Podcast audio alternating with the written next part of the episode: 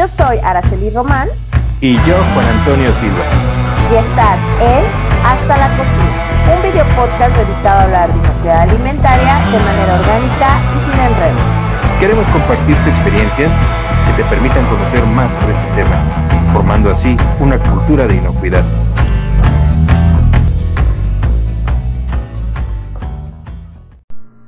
El pasado 16 de octubre se celebró el Día Mundial de la Alimentación, proclamado por la FAO en 1979 y que tiene por objetivo abordar los problemas relacionados con el hambre a nivel mundial, sensibilizando a todas las naciones sobre la importancia de tomar acciones al respecto.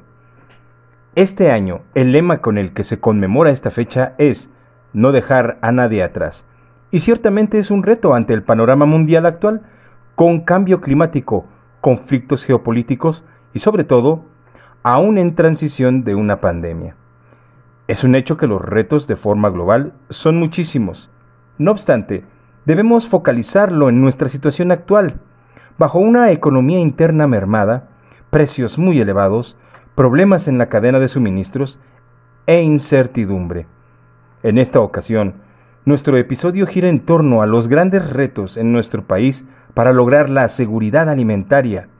En Hasta la Cocina, Hablemos de Inocuidad, hemos dedicado este tiempo para abordar este tema, esperando captar su interés y generar conciencia en los diferentes eslabones de la cadena de alimentos. Acompáñanos y comparte tus comentarios en nuestras redes sociales. Hola, ¿cómo están? Muy bien. Bien, bien, bien, bien. Qué gusto saludarlos, qué bueno que están todos aquí. Hoy tenemos programa eh, importante, por eso está todo el equipo, estamos la mesa completa. Este, mm, bienvenido a todos los que están aquí, gracias por estar en este episodio tan especial. Y em, solo agregar algo más, eh, sugerimos siempre que si este tema, este episodio les gusta, se lo compartan a quien ustedes consideren que también les interesa estos temas eh, se vayan al canal, le den suscribir, eh, activen la campanita. Estamos también en, otro, en otras plataformas como Spotify o Evox, si es que no quieren vernos y solo nos quieren escuchar. Y Así es. pues bienvenidos todos los comentarios que tengan también, muchas gracias y agradecemos eh, infinitamente todos los comentarios que sí nos han hecho llegar eh, y todas esas vistas que estamos teniendo en redes sociales, pero suscríbanse, ¿ok? Eh, Pues vamos a tocar el tema de hoy. ¿Cómo ven chicos? El tema de la, de la semana. Muy, muy interesante y sobre todo muy ad hoc con, con las tendencias a nivel mundial de lo que es la alimentación, la alimentación de la población, ¿no? Me parece que hoy vamos a hablar del Día Mundial de la Alimentación, que es el para el 16 de octubre. Digo, 16, sí, así es. Este independientemente 16. de, exacto, independientemente del día en que se vaya a publicar el, el video, estamos dedicándolo precisamente al Día Mundial de la Alimentación, este 16 de octubre.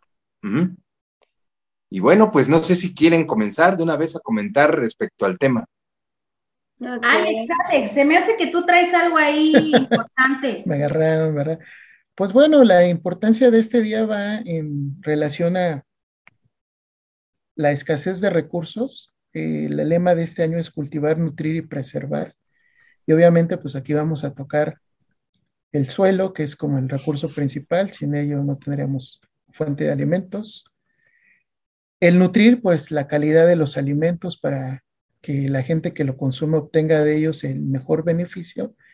Y preservar, que va ligado, pues no solo a los recursos naturales, como pondría, viene siendo el suelo, viene siendo el agua, el cuidado del medio ambiente, sino también va un poco más allá por los altos índices que hay de mermas de alimentos. Eh, me llamó mucho la atención eh, la semana pasada que estuvimos viendo expos, eh, tuve oportunidad de ingresar a un webinar después de un doctor del TEC de Monterrey y manejaba datos que la verdad dan miedo de un 37% de los alimentos que se pierden en nuestro hogar. Y esta merma se da por los equipos de refrigeración, es decir, eh, él argumentaba que los equipos de refrigeración están diseñados para medir el impacto ambiental, es decir, cuidar o ahorrar energía, pero no están diseñados para cuidar, o conservar aspectos de inocuidad de los alimentos.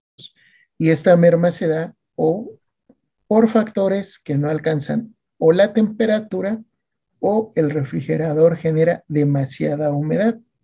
Cuando un refrigerador está abajo de una capacidad de un 25%, es cuando se da la mayor merma de alimentos, pero en su estudio también mencionaba que cuando el refrigerador se carga a la totalidad de su capacidad, la temperatura no alcanza, entonces por los dos vertientes tenemos mermas de alimentos. ¿Cuáles eran sus recomendaciones? Pues bueno, tratar de hacer una disposición adecuada, no dejar alimentos en las puertas, que son los puntos más vulnerables, sobre todo por los gradientes de temperatura, y daba un, detalle que a mí me dejó así en shock, ¿no?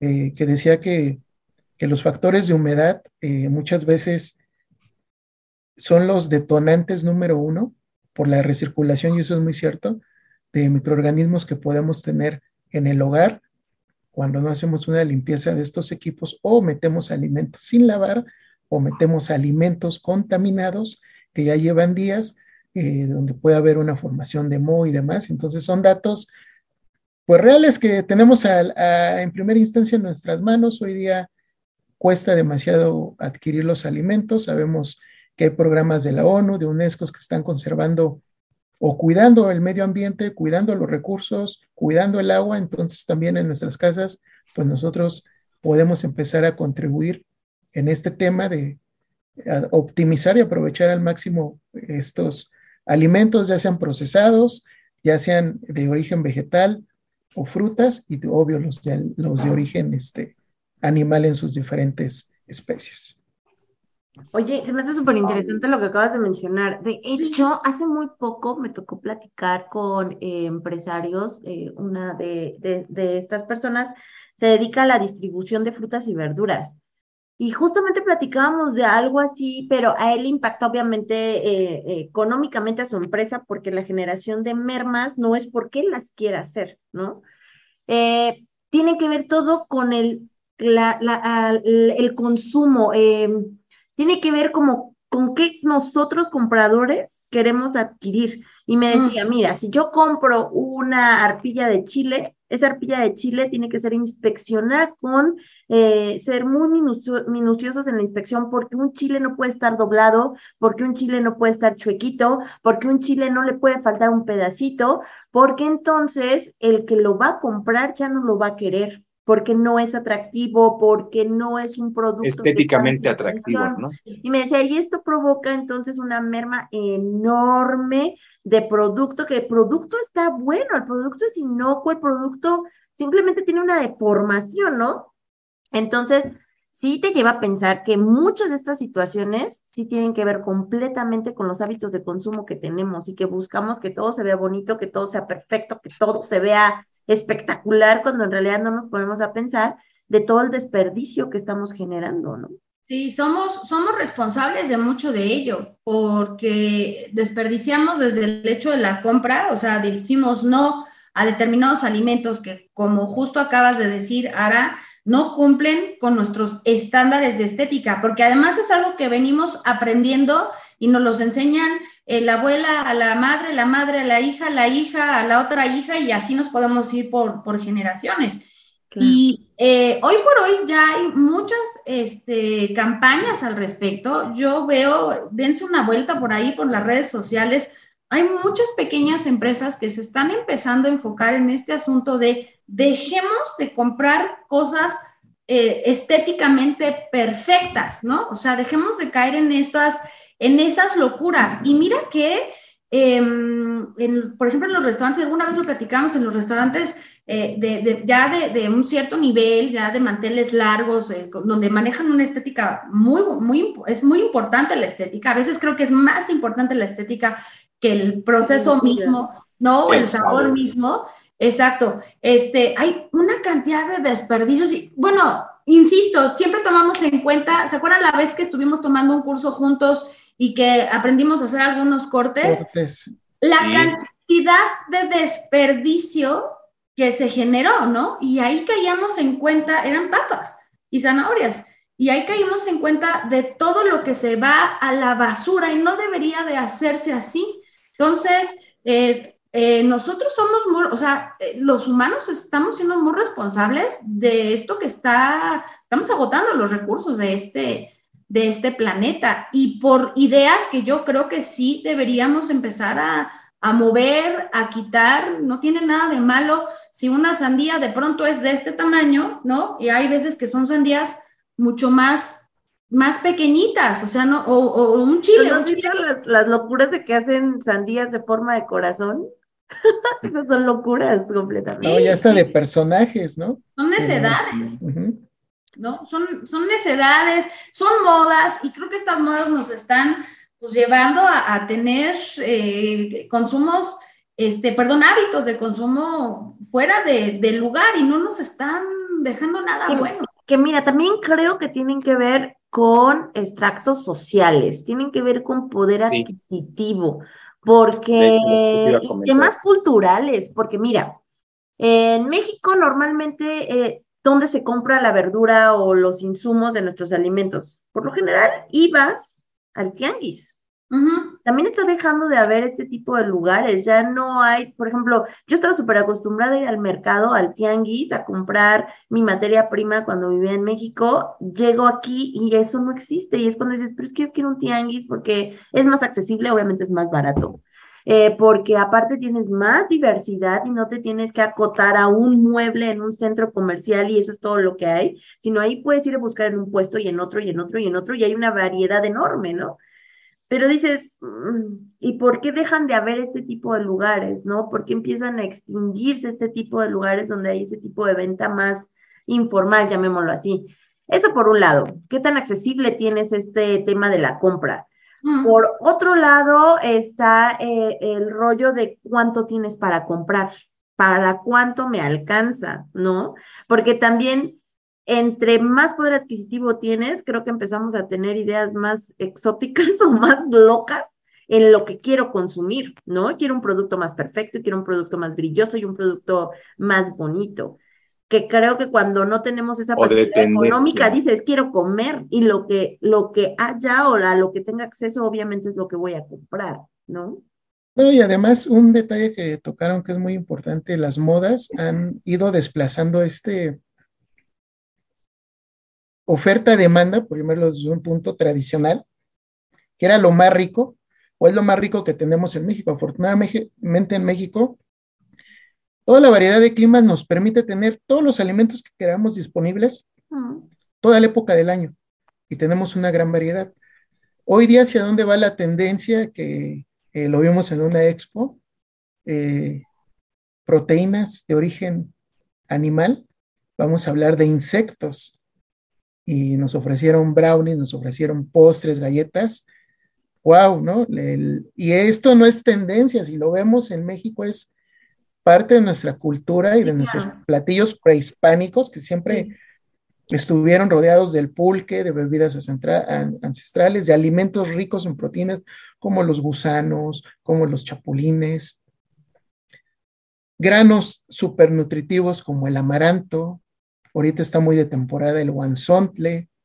Entonces, es solamente volver como a retomar estos cultivos, a retomar estos alimentos que se han desplazado por el fast food, que se le ha dejado eh, mucho el campo abierto a empresas eh, transnacionales que por volúmenes vienen a desplazar esos alimentos que en estratos de la población pues juegan un valor muy importante, ¿no? Y podemos mencionar al mismo nopal, podemos mencionar a la misma papa y pero, ¿sabes el valor no... Estoy súper de acuerdo con tu comentario, pero creo que tiene que ver con esa idea que nos empiezan a meter desde toda la publicidad, como quién quiere ser. Como ah, normalmente los que estamos en México buscamos también copiar mucho de las tendencias de Estados Unidos, de las tendencias de consumo de Europa, porque también consideramos que tienen como un mayor nivel, ¿no? Entonces, creo que eso tiene que ver con que eh, te venden quién quieres ser, a quién te quieres parecer. Y si te quieres parecer, pues tienes que actuar como, ¿no? Y comprar lo que compran y vestir lo que visten. Creo que de ahí este, te doy toda la razón en el sentido que hemos abandonado mucho de lo que por cultura o por tradición consumíamos, ¿no? Sí, mira, y ahorita una tendencia que está muy de moda es ¿Cuántos millones de personas se quedan sin alimento o están en situación de hambre? Más de 690 millones. ¿Qué están haciendo los países top de primer mundo? Están retomando especies endémicas, alimentos propios de sus regiones. Y en México, para no irnos muy lejos, zona de Milpa Alta, zona de Xochimilco, tenemos nopales criollos, maíces criollos, frijoles criollos, amaranto criollo, y todos esos alimentos tienen un alto valor nutricional. ¿Dónde se comercializan? No alcanzan a entrar a estas cadenas de supermercados, en el mercado regional. Entonces, ¿qué es lo que están buscando los países top? Volver a retomar todo este banco de germoplasma de especies nativas para reintroducirlas del medio del cual fueron extraídas por el fast food y por toda la tendencia de los elaborados. Al final del día, ¿cuál es el beneficio que se obtiene de esto? Poder llegar a aquella población vulnerable que carece o no puede acceder a un alimento por el costo o simplemente también por usos y costumbres, eh, regiones eh, de la sierra, regiones costeras, que no ven bien los alimentos procesados, pues bueno, estamos eh, teniendo estas tendencias de, y no son tendencias, vuelvo a, repetir, estamos regresando al origen Aquí México es tan Grande, México es tan grande y tan diverso, como bien dices, va a haber localidades o zonas en las que no acepten bien a bien el alimento procesado, pero va a haber zonas metrópoli tan gigantes que están buscando las tendencias de modernidad y tendencias de en lo que están los países de primer mundo. Creo que ese es el tema con México, que es tan grande y tan diverso. Es que también... perdóname, perdóname. No, sí, adelante, chef. Es que también recordemos que, insisto, vivimos en un planeta, o sea, vivimos en un planeta globalizado, o sea, ya en algún punto alguien decía que en algún momento esto de los países creo que hasta va a desaparecer, ¿no? No, no en términos de eh, geográficos, o sea, de, ¿sabes?, situación geográfica, sino estamos tan globalizados y también me pongo a pensar, bueno, es que alguien que a lo mejor viene de Taiwán o, viene de la India y pues llega a un país, a mí me pasaría lo mismo y me ha pasado lo mismo, llegas a un país en donde a lo mejor no conoces nada y tu único lugar seguro es la cadena de comida rápida que dices, bueno, pues estás, sabes que está estandarizada, sabes a lo que vas a ver, no te vas a encontrar sorpresas, incluso hasta van a ser, hablar, si estoy diciendo estandarizada, vas a encontrar la mayoría, si no es que todos los alimentos. sabes lo que hay. Entonces eso también te genera mucha confianza, ¿no? Este, yo no me imagino, nunca he ido a la India, no tengo muchas ganas de hacerlo, pero de pronto veo algunos documentales en los que dices, no sé si yo me pararía a comer ahí y viviré para, para contarla. Y seguramente ellos piensan lo mismo de nosotros. ¿eh? aquí, nadie se, aquí nadie se libra.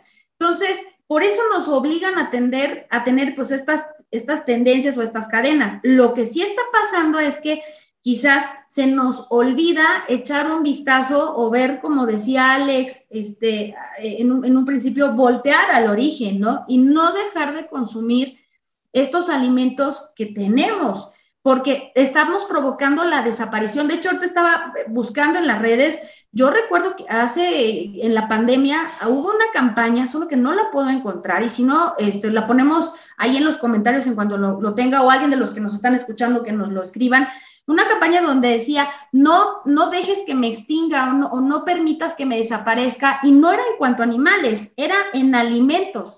Alimentos aquí en México, como el tomatillo, como algunos chiles, que hongos, exacto, quelites, que la gente ya no está consumiendo. Al ya no haber, pues es el tema de la oferta y la demanda. Pues ya nadie los está comprando porque nadie los conoce. Entonces, había también esa campaña y eso eh, incluso evitaría, y decían ahí, es que si volviéramos a, a, esos, a esos consumos, ya no habría tantos problemas de nutrición. O sea, déjate lo que la gente come, sino qué está comiendo. Más hablemos de las personas que no tienen de plano nada que comer, ¿no? Y que está también de la fregada. Bien, aquí me gustaría hacer un par de apuntes rápidos. Al revisar un poco en la página de la FAO, respecto al Día Mundial de Alimentación, eh, comentan que había un objetivo a nivel mundial para el 2030 que ya vieron que no se va a alcanzar. Y esta meta era, prácticamente disponibilidad alimentaria para todos, para todos. Y ya es un hecho que no se va a lograr alcanzar por N situaciones. Las más, las más puntuales, las más recientes, obvio, fue esta pandemia, también los conflictos políticos en ciertas partes del mundo, de los cuales no voy a profundizar, pero otra realidad que muchos gobiernos todavía insisten en negar es el calentamiento global, que obviamente va afectando. Decían, México en efecto es un país con una diversidad ecológica tan amplia que nos puede ofrecer todo. Y sin embargo, hay zonas que se están viendo afectadas por sequías por inundación. Tan solo pensemos en lugares que a lo mejor dices, bueno, Monterrey, ¿qué nos da? Ok, pero Monterrey ahorita ha estado pasando problemas de agua. Y eso es solamente un síntoma de otros problemas que, puedes que podemos tener en el suministro de este recurso básico. Ahora, eso es a nivel global y luego a nivel nacional. Sí hay una gran variedad, incluso no, no nada más en todo el país. Toma cualquier provincia, Veracruz, Michoacán, ve lo que se puede producir en cualquiera de estos estados. Y, eh, por ejemplo, Michoacán por sí mismo tiene una variedad eh, climática y ecológica tan interesante que puedes, que puedes pasar del aguacate y del café a la caña de azúcar. Y dices, wow, pero esto no lo consumimos porque lo vamos a vender afuera, como el famoso verde de Michoacán, que también está inmerso en un contexto político y criminal muy complejo. Déjalo de lado. Vamos a bajar cada vez más de estrato y vamos a llegar entonces a la gente de a pie. Y hablamos de que deberíamos de tener consumos eh, de productos endémicos, regionales. Hablamos de que no deberíamos dejarnos influir por tendencias o por estereotipos de otras naciones o de otras regiones del mundo. Perfecto. La realidad es que para este último año, comprar un kilo de jitomate es un triunfo, o de papa, o de aguacate, o de la verdura que ustedes quieran. No es una cuestión de tendencia, no es una cuestión de nutrición, es una cuestión de dinero. Decía Araceli, es que acá donde vivo no veo tianguis. La verdad es que sí hay, pero salen de noche. Eso es lo que le quiero también comentar a Araceli. Sí los encuentras, pero los encuentras. Curiosamente en Querétaro, los tianguis y los locales de verduras se ponen de noche, no de día, por el calorón. ¿Es te lo digo porque un primo me llevó a No hay. ¿Es en serio? no hay. Bueno, donde tú vives tal vez no. Tienes que alejarte demasiado, demasiado en otras colonias, sí las encuentras, sí hay tianguis en Querétaro, pero tienes que salir de tu colonia. En fin, punto y aparte. La cuestión es, eh, anteriormente la, la, economía te permitía tener cierta cantidad de despensa y lo pensé luego, luego con lo que nos hablaba este Alex respecto a los refrigeradores. Podías conseguir tal cantidad que atascabas tu refri y sabemos que eso va a dificultar la preservación en general, a tal grado que lo, desperdiciabas porque se echaba a perder. Amén de los nuevos modelos de refrigeradores, del tipo de, alimentos que tú metes y de la cantidad de alimentos, nos hizo falta también hablar de la irresponsabilidad del consumidor que compra y luego le da flojera preparar y no usa. O que no tiene el tiempo para poder preparar y consumir, porque esa es otra realidad. En esta dinámica actual, en una familia, papá y mamá trabajan y dicen, chin, y todavía tengo que preparar la comida. Entonces, ya no es tendencia, ya no es copiar por, buscas lo más práctico para tu ritmo de vida. Y además, tristemente, los vegetales llegan a subir tanto de precio que prefieres comprarte un vasito de sopita instantánea que prepararte una sopa de verduras por los precios. Entonces, ya viéndolo tan a pie, no es una cuestión de tendencia. Ahí yo diserto un poco con ustedes. Es una cuestión de economía, una cuestión de disponibilidad. Sí, hay vegetales que no llegan, pero no llegan porque ya no se consumen. Puede ser porque ya no se conocen, puede ser porque incluso ya los mismos vegetales están muy caros. Y ya la gente, por ejemplo, no te compra el huitlacoche, no te compra el quelite, no te compra, vamos, ni, ni, ni el elote, ¿no? Para eso lo compras enlatado, prácticamente, ¿no? Y comparas los precios y la vida de Anaquel, y las familias se van por lo más económico y lo que les dure más. Y obviamente eso va en detrimento también de los aspectos de nutrición. Pues yo creo que es un tema de economía, más que de disponibilidad, de accesibilidad de la gran mayoría de los que vivimos en este y en otros países. No alcanza para comprar, para comer. Pues quizás es una, o sea, eh, yo veo que esta crisis... Eh, se quedó. Esta crisis alimentaria eh, es, es, entonces yo veo que es, una, es un monstruo de, de, de, de 100 cabezas o de mil cabezas, ¿no?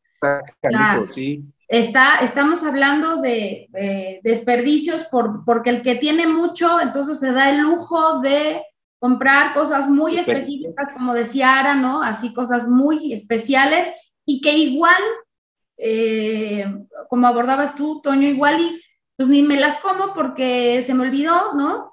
Pero también... Pero las compro porque puedo comprarlas. Ah, porque puedo obtenerlas. No sé para qué, mm, a lo mejor ni me gustan, pero los puedo tener. Entonces, es, es entre las modas, entre la economía, entre el porque puedo y porque quiero, y entre el de plano porque no me alcanza, porque no tengo a veces ni siquiera dónde resguardarlo. O sea, eh, seamos honestos, pleno siglo XXI hay familias, hablo en este país, porque no conozco otros, en, ese sentido, en donde eh, no hay luz en donde viven. Entonces, ¿cómo carajos van a tener un refrigerador, no? Y, y, consumen lo que tienen al día. Digo, no precisamente salen a, a cazar, que habrá comunidades en donde a lo mejor siguen haciendo la pesca del día, ¿no? Y eso es lo que, evidentemente, eso, eso viven. Se comen. Exacto, y recolectan, o los huevitos de las gallinas y demás, pero bueno, es que cómo, cómo, cómo le haces si ni siquiera tengo acceso a la electricidad, o peor aún, es tan cara la electricidad que ni siquiera puedo permitirme eh, pagarla, ¿no? Es que eh, la seguridad alimentaria está, está para pensar, o sea, tenemos mucha, mucha responsabilidad en ello. Sí, como decía Chef, De hecho, es un mundo globalizado, como dice Juan, él lo ve en la parte económica. Eh, si nos vamos a otra región, ellos lo van a ver por la parte de disponibilidad de recursos, donde el agua está siendo un factor, donde globalmente el cambio climático está atrasando o tiempos de cosecha o no deja que se desarrolle cultivos o fenómenos naturales donde hay pérdidas totales. Entonces sí, es un, un este, una situación muy compleja la disponibilidad de alimentos y no viéndola ahorita, ya FAO y la UNESCO dijeron 2030 no vamos a llegar a ese objetivo por estos factores más los que en el camino se van a seguir sumando, ¿no? Desde la moda, desde el desabasto, desde el aspecto económico, las nuevas variedades, usos y costumbres, etcétera. Pero aquí lo importante es el, el mencionar ¿para qué me alcance qué alimentos voy, voy a, comprar?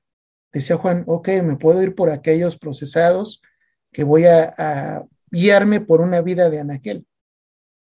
El ritmo nos lleva a eso, sí, pero también hay otros estratos donde no va a ser posible acceder a eso y no queda más que buscarlo lo del mercado local o lo de la cadena de supermercado que a lo mejor no llega a satisfacer la necesidad básica por un alto precio o, vamos a ser honestos, las calidades de los productos, ¿no? El hecho de una, de una cadena hoy día no, te está garantizando de que sea un producto 100% seguro.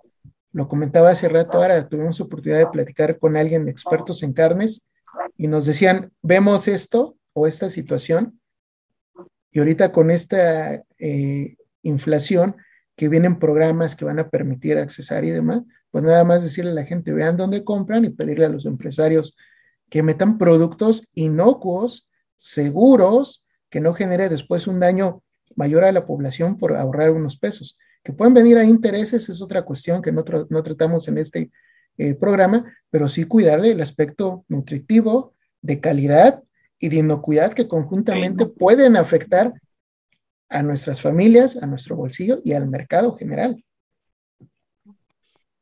Así es. Yo creo que también es. Sí, sí, sí, vamos. Eh, es rápido. Es nada más comentar que también hay otro fenómeno y en el cual, eh, por particularmente yo estoy inmerso, que es eh, la concentración de alimentos en, solo ciertos puntos como un punto urbano. ¿Por qué? Mm, eh, realmente esa disponibilidad se va a llevar, toda esa producción, la que se logre, se va a ir a concentrar en centros urbanos. Y particularmente si son servicios colectivos de alimentación, entre más grandes son, es mayor la cantidad de alimentos que se van a captar allí. Pero esto probablemente, este fenómeno de concentrar en sitios urbanos la mayor cantidad de alimentos, obviamente va en detrimento de las áreas locales donde se producen estos o donde podría haber otro tipo de consumos. Ya no llega para allá, ese sí se vuelve un problema de disponibilidad. Y generalmente esa ha sido tendencia por décadas, que la mayor producción de alimentos se va hacia las áreas urbanas y otros sectores de la población ya no tienen la misma disponibilidad de alimentos. Ahora, ya que llega el alimento aquí, nuevamente cómo se utiliza. Yo decía, a nivel micro, a nivel de casa, compras cosas que luego no preparas, se pudren, ¿qué haces? Ah, las tiro y le pierdes el respeto al alimento, ¿no? Comentábamos en un programa anterior, ya hace meses, respecto de cómo ese desperdicio se llega a presentar en una inspección sanitaria. Cómo a lo mejor un auditor, un verificador, y no me refiero a ustedes, ¿no? Sino alguien interno, decide que el alimento, una parte del lote, del lote revisado, es un peligro. ¿Y qué hace? Con las manos en la cintura declara que 200 kilos de carne se van a la basura. O este, 80 kilos de verdura se van a la basura. Y tú, la verdad sí me duele estar tirando todo eso. Y no nada más es por el costo, es porque es un alimento y es un alimento que ya no llegó a otra casa para traerlo a esta cocinota y tú con las manos en la cintura declaras que porque un alimento se ve feo, vas a tirar todo un lote. Y si además ese servicio o ese lugar donde tú estás comprando es un, son productores locales y estás incluso generando desabasto en mercados públicos por comprar ese volumen de alimento y así no te interesa y lo tiras a la basura, se me hace una falta de respeto gigante. Obvio, es muy difícil revisar el 100% de un lote tan grande de alimentos, pero, pero debería de haber una obligación para evitar una merma tan enorme, porque parece mentira, pero sí, les vale, no lo acepto, no lo quiero, ve a ver qué haces con él. Y tú es que yo ya no puedo venderlo tan fácilmente afuera si tú no me lo compras, ¿no? Son, son temas y son temas muy complejos que incluso se van en contra de la inocuidad. Ahí me genera tu comentario ahí como una situación porque creo que se puede, es que se puede malinterpretar en el sentido de que de pensar que dejamos de tener eh, sensibilidad por los desperdicios y también el hecho de entonces dónde queda tu ética porque hay situaciones en las que dices, oye, por favor, o sea, está chueco, está, tal vez no tiene la madurez necesaria. Y dices, eso en realidad no tiene un impacto tan importante, ¿no? Pero, por ejemplo, si son situaciones en las cuales eh, te estás dando cuenta que el manejo no es el correcto, el manejo no fue adecuado y puede presentarse una situación de riesgo sanitario, pues lo siento mucho, aunque sean millones de ah, no, claro. que vayas a desechar, lo tienes que desechar. Y es el punto de... El punto que... Nada más tantito. Y el punto es que sí, sí, sí, me espero, me espero. pensemos no solo en que se hacen correcciones, tal vez en ese momento te diste cuenta que algo está mal, algo está muy mal y va a impactar en la salud de mucha gente que lo va a consumir y lo tienes que desechar, ¿no? Y esa es tu corrección pero no se trata de que se vaya todo el tiempo en correcciones. Hay que pensar qué hicimos mal y que no voy a volver a repetir para que yo no tenga que desperdiciar la misma cantidad de producto que deseché. Al empresario le va a interesar la cantidad de dinero que está perdiendo. Y obviamente seguramente va a decir, oye, yo no voy a tirar todo ese dinero porque es mucho dinero, ¿no? Y tal vez la gente que pensamos más en, oye, esa comida entre los niños, los perros, Juan me hablaba de los perros el otro día, los perros que no tienen que comer y que más, alguien más se lo podría comer. El punto hay que pensar, entonces hay que trabajarlo bien desde un inicio para que yo no tenga que llegar al punto de tomar una decisión de lo tiro o no lo tiro, ¿no? Ahora, mira, yo nada más aclarando ese punto, no estoy diciendo que se permita el consumo de un alimento no inocuo. En ningún momento lo estoy declarando de esa manera. Simplemente en mi práctica regular, yo lo que he observado es que a veces con muy poco criterio o con demasiada poca evidencia toman decisiones demasiado drásticas. Y yo ahí a lo que me quiero referir más es que aquellas personas que tienen en sus manos el poder de decisión de destruir alimentos, primero tengan mucha formación y segundo, sean sensatos. Es lo único que digo. Yo no, yo no estoy en contra de que se deseche un alimento peligroso a la salud. Eso es correcto. En lo que no estoy de acuerdo es en que hayan personas, y es que son, no puedo dar yo ejemplos muy específicos, pero hay personas, por el solo hecho de, tener la postura de es mi decisión y lo vas a hacer, destruyen alimentos. Lo ejecutas y ya, ¿no? Y no miden. por ahí.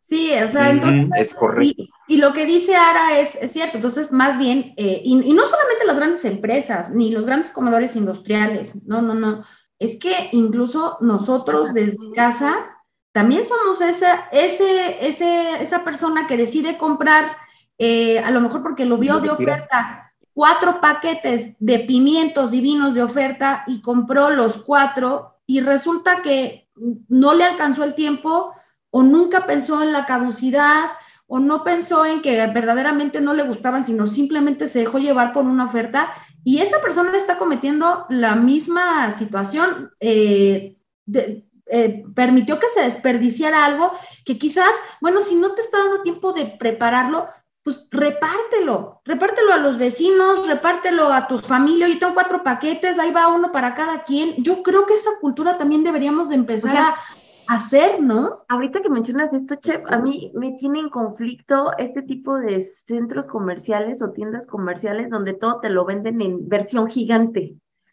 Eh, ah, ya, tiendas donde pagas tu membresía, ya me regañaron por las marcas, ya no diré la marca, pero donde te venden la membresía y compras todo en versión gigante y dices, pero es que yo solo quiero dos chiles, ¿no? Más cuando vives solo, que dices, pues yo solo quiero dos bisteces y solo quiero una piernita de pollo, porque dice, ¿para qué compro más y se va a echar a perder? ¿no? Claro, ahí, ahí yo puedo darte, o sea, yo y creo que muchos de los que estamos aquí podríamos dar muchos tips. Una vez me pasó justo eso en una, en una de estas tiendas en donde yo agarré un paquete de, de bagels y eran dos, dos de 10 por 80 pesos, 85. Y entonces alguien a mi lado me escuché la conversación, es que, exacto, es que mamá, yo vivo sola, o sea, yo no me los voy a acabar y la mamá tampoco quería como llevarse mucho. Y ahí me animé y le dije, oye, pues si te sirve mi tip, yo los congelo. O sea, compro los paquetes. te ibas a decir, te, doy, te vendo la mitad. bueno, con un sobreprecio. sí, no, te voy a decir qué pasó. Dije, oye, yo los congelo. Dijo, ay, entonces sí funcionarían. Sí, yo los congelo y me funciona muy bien. Y al final me la volví a encontrar en la caja y entonces la vi también muy dudosa y le dije, bueno, vamos a, o sea, porque de verdad estaba como muy en conflicto. Yo creo que empezaba a vivir sola. Y este, y dije, bueno, vamos a hacer algo. Nos llevamos la, oferta, pues los, los dos paquetes, ¿y qué te parece si nos vamos a michas? Cada quien se lleva un paquete de 10 y, y me pagas la mitad. ¡Ay, sí podemos! Entonces la otra encanta y ahí fue cuando caí en la cuenta. Eh, podemos también hacer eso, ¿no? A lo mejor juntarte con alguien, oigan, yo no, yo no alcanzo para comprarme el paquetote de uvas porque se me van a echar a perder, pues, pues nos vamos en, en, lo compramos en comunidad, a lo mejor eso también funcionaría, ¿no? Yo creo que eso también lleva las tendencias del consumo de congelados, porque bien decían, es que muchas veces compramos congelado y no compramos lo fresco, ¿no? pero creo que la tendencia también va por ahí, porque dices, bueno, es que si tengo que comprar un paquete de tantas piezas y estoy yo sola y la verdad es que ni me lo voy a acabar, pues mejor compro congelado, congelado, congelado, y puede durar ahí la eternidad en mi congelador y se me olvida y aparte lo retiro a la basura. Pues es que la congelada también tiene caducidad, ¿no? Exactamente. No, y aquí es un tema de reeducar y de conciencia, ¿no? Como bien lo, lo comenta Chef en su experiencia. Bueno, aquí sí hubo la disponibilidad de la gente de decir, ok, vamos a compartir y estoy cuidando mi recurso, me llevo lo que voy a consumir, no sobrecompro o, sobre, me, o me sobresaturo o sobresaturo mi, mi alacena y al final del día este, no voy a generar o a contribuir en esa parte de desperdicios o me voy a moderar, pero también existe la otra tendencia, ¿no? La tendencia del consumismo, en decir entre más es mejor y no es cierto, ¿no? Eh, en México, ¿qué es lo que normalmente hacíamos?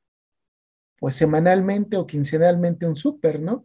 Hoy día con la pandemia cambiaron un poquito los hábitos, que la línea, que la express, etcétera. Entonces, pues también la tendencia va por ahí, que se han desplazado, que se han dejado eh, los eh, mercados locales, los regionales, y las tendencias van hacia, ahora 100 kilómetros, pues bueno, fomente ese consumo, ese autoconsumo, y al final del día, producto fresco, congelado, pues va a ser bueno en la forma correcta que lo uses y que lo consumas, ¿no? Si lo dejas ahí en la alacena, pues se va a vegetar, va a cambiar propiedades.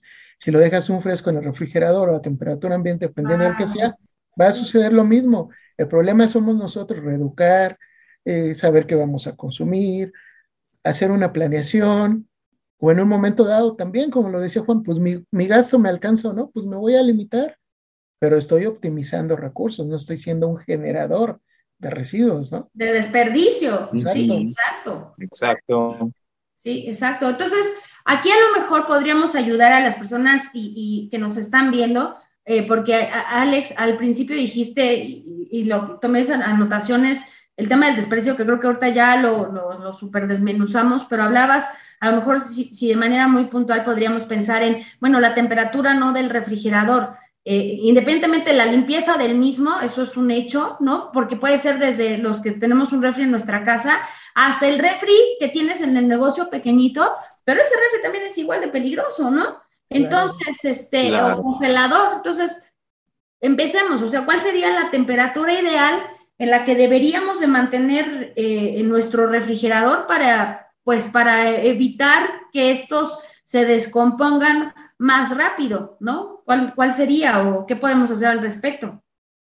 Sí, pues aquí vamos a tomar en cuenta primero lo que nos dice el proveedor, cuatro grados, ¿no? Que es la recomendación ideal o abajo de cuatro grados, pero aquí caemos en el conflicto de que luego muchos refrigeradores comerciales a lo mejor no traen ese rango de temperatura porque están diseñados a un ahorro energético de consumo de luz que dicen yo llego al tope 5.7, 5.7, abro, cierro, lo uso. Entonces ahí es donde inicia ese, ese detalle de el, acelerar o el reducir esa vida de, de, anaquel en ciertos productos, ¿no? Que a lo mejor no lo estoy eh, propiciando yo, sino inconscientemente no está considerado en el diseño desde la fabricación, ¿no?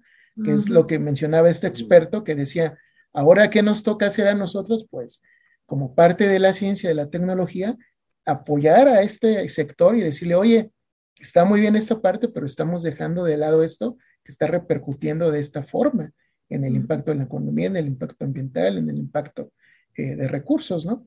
Hoy día hay refrigeradores en México que, eh, bueno, yo sí lo hago eventualmente, ahí este, por costumbre, luego sí llego a, medir la temperatura de mis alimentos y, y sí nos da los, lo, que indica. aquí en México lo que indica. Pero luego, ¿cuál es el problema? Que los saturamos o los alimentos los ponemos en las puertas, que es lo, este tip me sorprendió mucho que él decía, no pongas en, en las puertas, aunque venga lo del huevo, no lo pongas, ¿sí? Mejor pon ahí algo que sabes que es una conserva que te va a durar y colócalos en las partes bajas y ponlos al centro, porque al final del día, cuando hace esta recirculación el aire, ¿Por dónde se pierde? Cuando abro la puerta, todo sale. ¿sí? ¿Y cuánto te tardas en, revisar tu refri? Mm, ¿Qué tengo? ¿Qué, mm, voy a preparar? Ah, espérame tantito, luego topa con algo y no cierre. Eh, N cantidad de factores, ¿no? Entonces, son, claro. son como esas, esas ideas, esos tips. Y la, en cuanto a limpieza, o sea, más allá, porque la gente piensa que lo hicimos a raíz de la pandemia, ¿no? Pero debió haber sido, o debe de ser más bien una bonita costumbre y deberá de quedarse el asunto de sí lavar lo que vayamos a meter al refrigerador o al congelador. O sea, sí hay que lavarlo. Sí, si no puedes lavar un congelado, al menos con un pañito, un trapito, límpialo, quítale cualquier impureza visible, eh, porque obvio, en un congelador, los que congelamos alimentos en casa, no solamente meto una proteína, puedo meter una verdura, etcétera. Entonces, ahí puede haber transferencias desde si el empaque se pinchó o si todo se me pegó, ¿no? Por meterlo húmedo, que hago el súper y me tardo horas y llego a la casa y ya viene sudado, y a la hora de desprenderlo, pues yo le puedo ocasionar también ahí un daño sin, sin querer, Sí. Entonces, lavar, el, lavar no solamente el refrigerador y el conge, sino incluso lavar lo que vamos o limpiar lo que vamos a meter dentro del refrigerador o del congelador. Y sí, y tomando en cuenta qué es lo que vamos a, a, lavar, ¿no? La naturaleza del objeto a ser limpiado, porque pues ya hablábamos en otros programas, las hierbas tienen, tienen su encanto, algunas frutas como los duraznos y cositas así, pues que no te, no te, este, no te aguantan. Somos extremadamente responsables, eso es un hecho, cada uno de nosotros. Así es. Yo creo que aquí incluso podríamos reflexionarlo y, y el mismo nombre del canal del programa es Hasta la Cocina. Hoy sí nos vamos a meter, ya lo hemos hecho en otras ocasiones, hasta la cocina, e incluso de nuestra propia casa. Y es tan simple como decir, bueno, todo el tiempo estamos hablando en este canal acerca de ciertas buenas prácticas a aplicar en las grandes cocinas. Pues esas no están divorciadas de la cocina de mi casa. Si yo las puedo trasladar en cierto nivel a mi cocina, voy a, prevenir esa merma de alimentos porque se echen a perder y voy a sacarles el mejor rendimiento sin que por ello tengan que perder valor nutrimental o calidad. Es así de simple. ya lo habían comentado tanto la chef como Ara. Tú puedes planear tu menú y puedes tener tu menú de la semana. Y ya teniendo tu menú, otra cosa es este, tener en la mente lo que tienes adentro de tu refri. Y si solo compras para unos cuantos días, no lo saturas. No lo saturas y en verdad le vas dando un consumo. Y obviamente compras realmente para el número de personas que viven en tu casa. Y solo eso. Y lo ajustas. A lo mejor te da pereza y dices, solo quiero hacer una vez al mes la despensa y atasco todo. No, a lo mejor vas a tener que hacerlo cada dos, tres días, ni modo. Pero de esa manera tú le aseguras un mejor ambiente de preservación a tus alimentos, porque no vas a atascar el refrigerador, y vas a asegurar el consumo, porque va a ser más fácil controlar una pequeña cantidad de alimentos almacenados en tu casa que una mega despensa. Y ni modo, si en verdad vas a comprar algo que requiera prepararse, prepáralo. Si no, si eres incapaz de prepararlo porque tu ritmo de vida no te lo permite, no lo compres. No lo compres porque lo vas a tirar mejor, sé un poco práctico.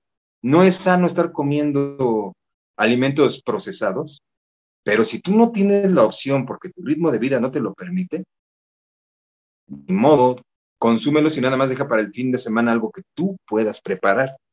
Pero si no, no lo compres. Digo, a lo mejor soy un poco tajante, pero venimos de una temporada en la que la economía estuvo muy golpeada y donde fue muy difícil conseguir alimentos.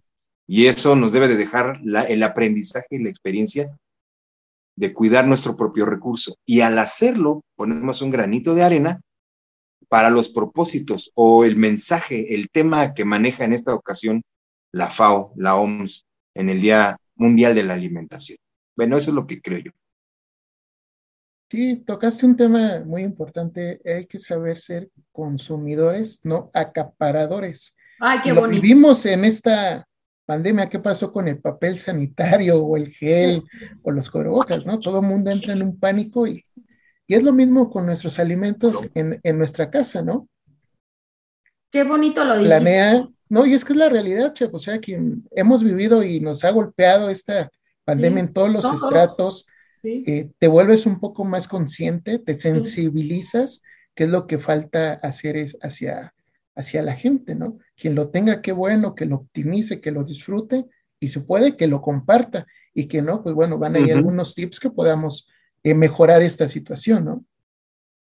Sí, completamente de acuerdo. Ahora, ya vamos, ¿cómo vamos de tiempo? Porque si no, ¿qué nos pasamos? Nos colgamos. Porque este tema está... Está muy interesante. Pues miren, si quieren ir agregando conclusiones o tienen algún otro punto que tocar con respecto a este tema de, del día de la alimentación, a mí, a mí la verdad solo me gustaría agregar algo que es, es algo que siempre menciono en las pláticas que llego a dar, eh, porque creo que existe una confusión súper grande entre conceptos entre inocuidad y seguridad alimentaria.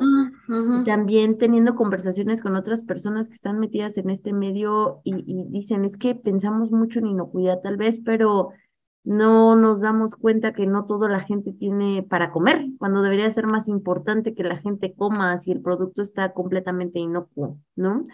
Entonces, por un lado, eh, la inocuidad pues es algo que no nos haga daño, algo que podamos adquirir y consumir, que no nos vaya a enfermar ni a corto ni a largo plazo. Eh, y cuando hablamos de seguridad alimentaria, hablamos de algo más en macro, hablamos de consumir alimentos de manera constante, consumirlos cuando los necesitamos, consumirlos eh, que sean nutritivos, que en verdad nos den ese, esas características eh, nutritivas para que nuestro cuerpo funcione como tiene que funcionar, pero a la par que no nos haga daño, ¿no? Entonces, seguridad alimentaria es justamente eso, que tengamos la capacidad de comer en cantidades que son necesarias para un ser humano y que además no me van a provocar un daño a la salud, ¿no? Pero con conciencia, ¿no? O sea, ese es el, asunto. Sí, justamente, justamente, porque eh, es, es a lo que llegamos. Bueno, ya si nos vamos a conclusiones, creo que es justamente lo que mencionaron un poco todos, en el sentido de si tienes o no tienes el poder adquisitivo, que yo creo que eso es importante en términos de consumo, eh, si tienes el poder de poder eh, o de decisión para comprar lo que en realidad quieres comprar, bueno, no lo compres en exceso y también sé menos exigente para términos de belleza o estándares de belleza de un producto, términos estéticos. Busquemos comprar las cosas que en realidad no vamos a comer y cosas que podemos consumir, aunque no sean tan perfectas o bellas para una fotografía, ¿no? sino que seamos conscientes justamente de que pues, los alimentos no son solo para mí, o sea, debemos de compartirlos con el resto y no debería estar. Creo que mucho de lo que mencionaban con respecto a es que lo mejor se va del país, pues es que allá afuera lo pagan, ¿no? E, ese es el tema. Los empresarios también buscan venderlo a un mejor precio y en el extranjero lo pagan, pero porque tienen esas, eh, cumplen con esos estándares de belleza y de calidad que se están pidiendo pero el punto es que el producto debe ser accesible para todos, no solo para quien paga más por él o tenga mayor eh, poder adquisitivo para hacerlo, sino que podamos acceder todos a los mismos alimentos, a los mismos estándares de calidad, ¿no? Pero buscando no ser tan exigentes en cosas que no, en realidad no le dan un valor agregado al alimento, ¿no? Sí, no es importante, ¿no? Claro, claro. Justamente, esa será mi conclusión. No sé si ustedes quieren agregar. Bueno, yo sé que sí quieren agregar. Agreguen algo, por favor, para concluir y cerrar este episodio. Pues yo voy, yo voy. que vivimos en un, ¿sí? en un planeta, en un planeta en donde es increíble la disparidad de, de la situación en cuanto a alimentos, porque hay gente que sufre este, de trastornos a lo mejor eh, obsesivos con el asunto de la comida y tiene obesidad y sobrepeso eh, pues, de una manera enferma, ¿no? Hay personas que por, sí mismas deciden dejar de comer, aunque tienen todo a su alcance, por temas, temas psicológicos y estéticos, y hay personas que definitivamente no tienen, no saben qué van a comer al rato en dos horas, ¿no? Y, seguramente tienen que hacer todo lo posible por distraer a sus hijos y hacerles pensar que, ya comieron algo, durmiéndolos o no sé, distrayéndolos con algo, porque no hay más, no hay otra cosa, no hay esta seguridad de nada. Entonces, creo que tenemos que ser mucho más conscientes. Sí, pues se puede, eh, no desperdiciemos, no, eh, Alex dijo una frase hermosísima que yo quiero que él la vuelva a repetir porque lo dijo muy bien, no desperdiciemos no caigamos en lo absurdo, como dice Ara, y cuidemos, ¿no? cuidemos porque nada más hay un solo planeta, o sea, aunque quieran rascarle y haya muchas opciones allá afuera, pero pues el único planeta que nos está dando alimentos, pues es este, no hay más. Es correcto. Yo nada más concluir de la siguiente forma. Las tendencias actuales difícilmente van a cambiar en los años subsecuentes. Si el objetivo de la FAO a nivel mundial no se va a alcanzar en el 2030, más bien pensemos que para el 2030 la situación va a ser más difícil. Lo que sí podemos hacer y está en nuestras manos es ser un consumidor responsable, un consumidor eh, responsable y siempre andar a la casa de las mejores opciones para alimentación nuestra, de nuestra familia. Es lo que podemos hacer. nos tenemos que preparar para lo que venga en el futuro, porque es difícil parar todo este mosaico de problemáticas y no sabemos exactamente qué tan disponible o accesible o nutrimental va a ser nuestra alimentación en el futuro a un mediano plazo. Entonces, empecemos desde ahorita a ser consumidores responsables y que aprovechemos lo que de manera local podamos encontrar. Eso es toda mi conclusión. Alex. Pues prácticamente ya lo dijeron todo y una más este, redondearé un poquito en lo que mencionaba la chef, seamos consumidores responsables, no hay que ser acaparadores en todos los aspectos. Si podemos compartir, compartamos el alimento, compartamos también el conocimiento, porque eso es lo que nos va a ayudar a ser cada día mejor y sobre todo, quien tenga la posibilidad de llevar un plato a su mesa, también piense en aquellos lugares en aquella gente que no tiene esa posibilidad. Hay que sensibilizarnos, ser un poco más humanos y sería mi conclusión. Muchas gracias. Excelente conclusión, Alex. Muchas, muchas gracias. esperemos este episodio, creo, ponga un granito de arena en la conciencia como consumidores. Eh, y pues los invitamos, los invitamos a que nos sigan en este, en este programa, eh, que se suscriban, que le den clic a la campanita para que les recuerde en todo momento cuando subimos un episodio. Los episodios se suben todos los martes, la hora es incierta, pero siempre habrá episodio nuevo los martes. Y pues gracias a todos, de verdad, muchas gracias a todos que estuvieron aquí platicando, dando su opinión, dando su punto de vista, su perspectiva y esperemos que, contribuyamos cada uno con, con ese granito para hacer un poquito mejor este planeta, ¿no? Sí, de acuerdo. Gracias, chicos. Gracias por todo. Bye. Bye. bye.